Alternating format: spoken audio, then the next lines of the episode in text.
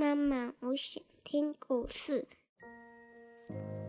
亲爱的小宝贝，你现在可以用你舒服的姿势躺下，眼睛轻轻的闭上，让苹果妈妈一天说一个故事，陪你进入梦乡。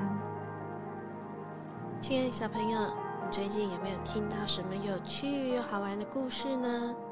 你可以请你的爸爸妈妈打开节目的资讯栏，里面呢有苹果妈妈的 email，你可以请爸爸妈妈 email 给苹果妈咪，告诉我你想听什么故事，或者是跟我分享最近听到超棒、超有趣的故事，我来帮你念给你听，还有分享给所有的小朋友。那今天呢，这故事哦，苹果妈妈要来说的是大胡子里的鸟窝窝的故事。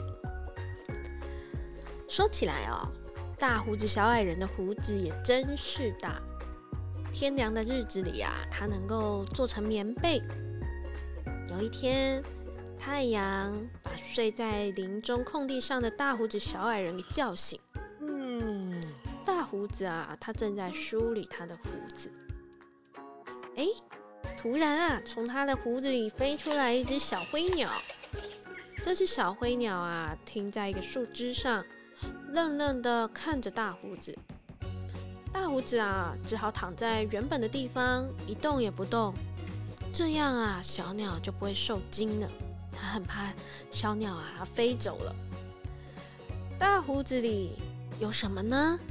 哦，有小鸟窝哎，窝里面有五个灰色的小鸟蛋。这小灰鸟的妈妈。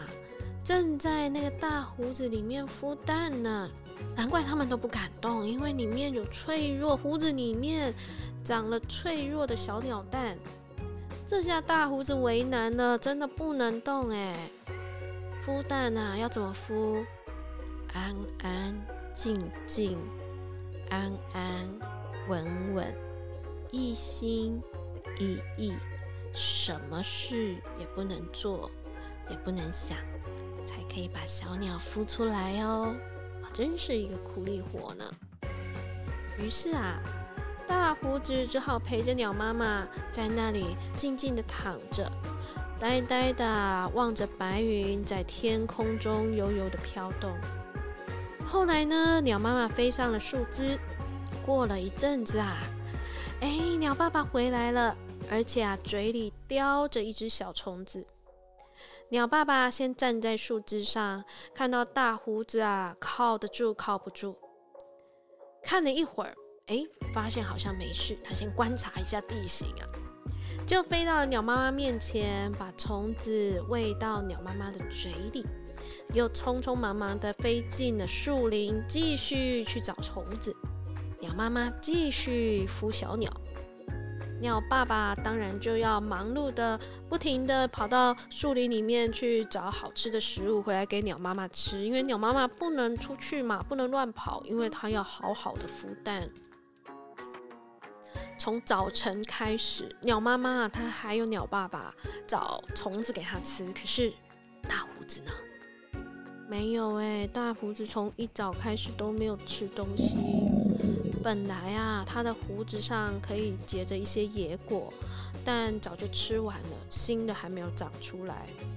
还好啊，鸟爸爸他知道大胡子肚子饿了，及时去抓了一些虫子，想要来喂大胡子。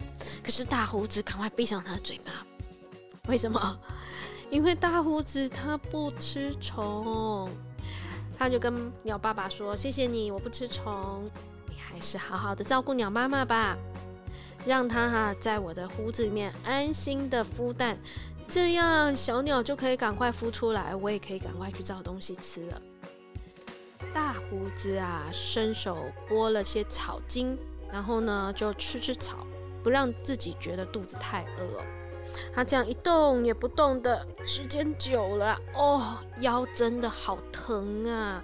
同一个动作做太久了，真的腰会酸。可是他又不敢乱动，生怕他一动之后呢，鸟窝就掉了下来。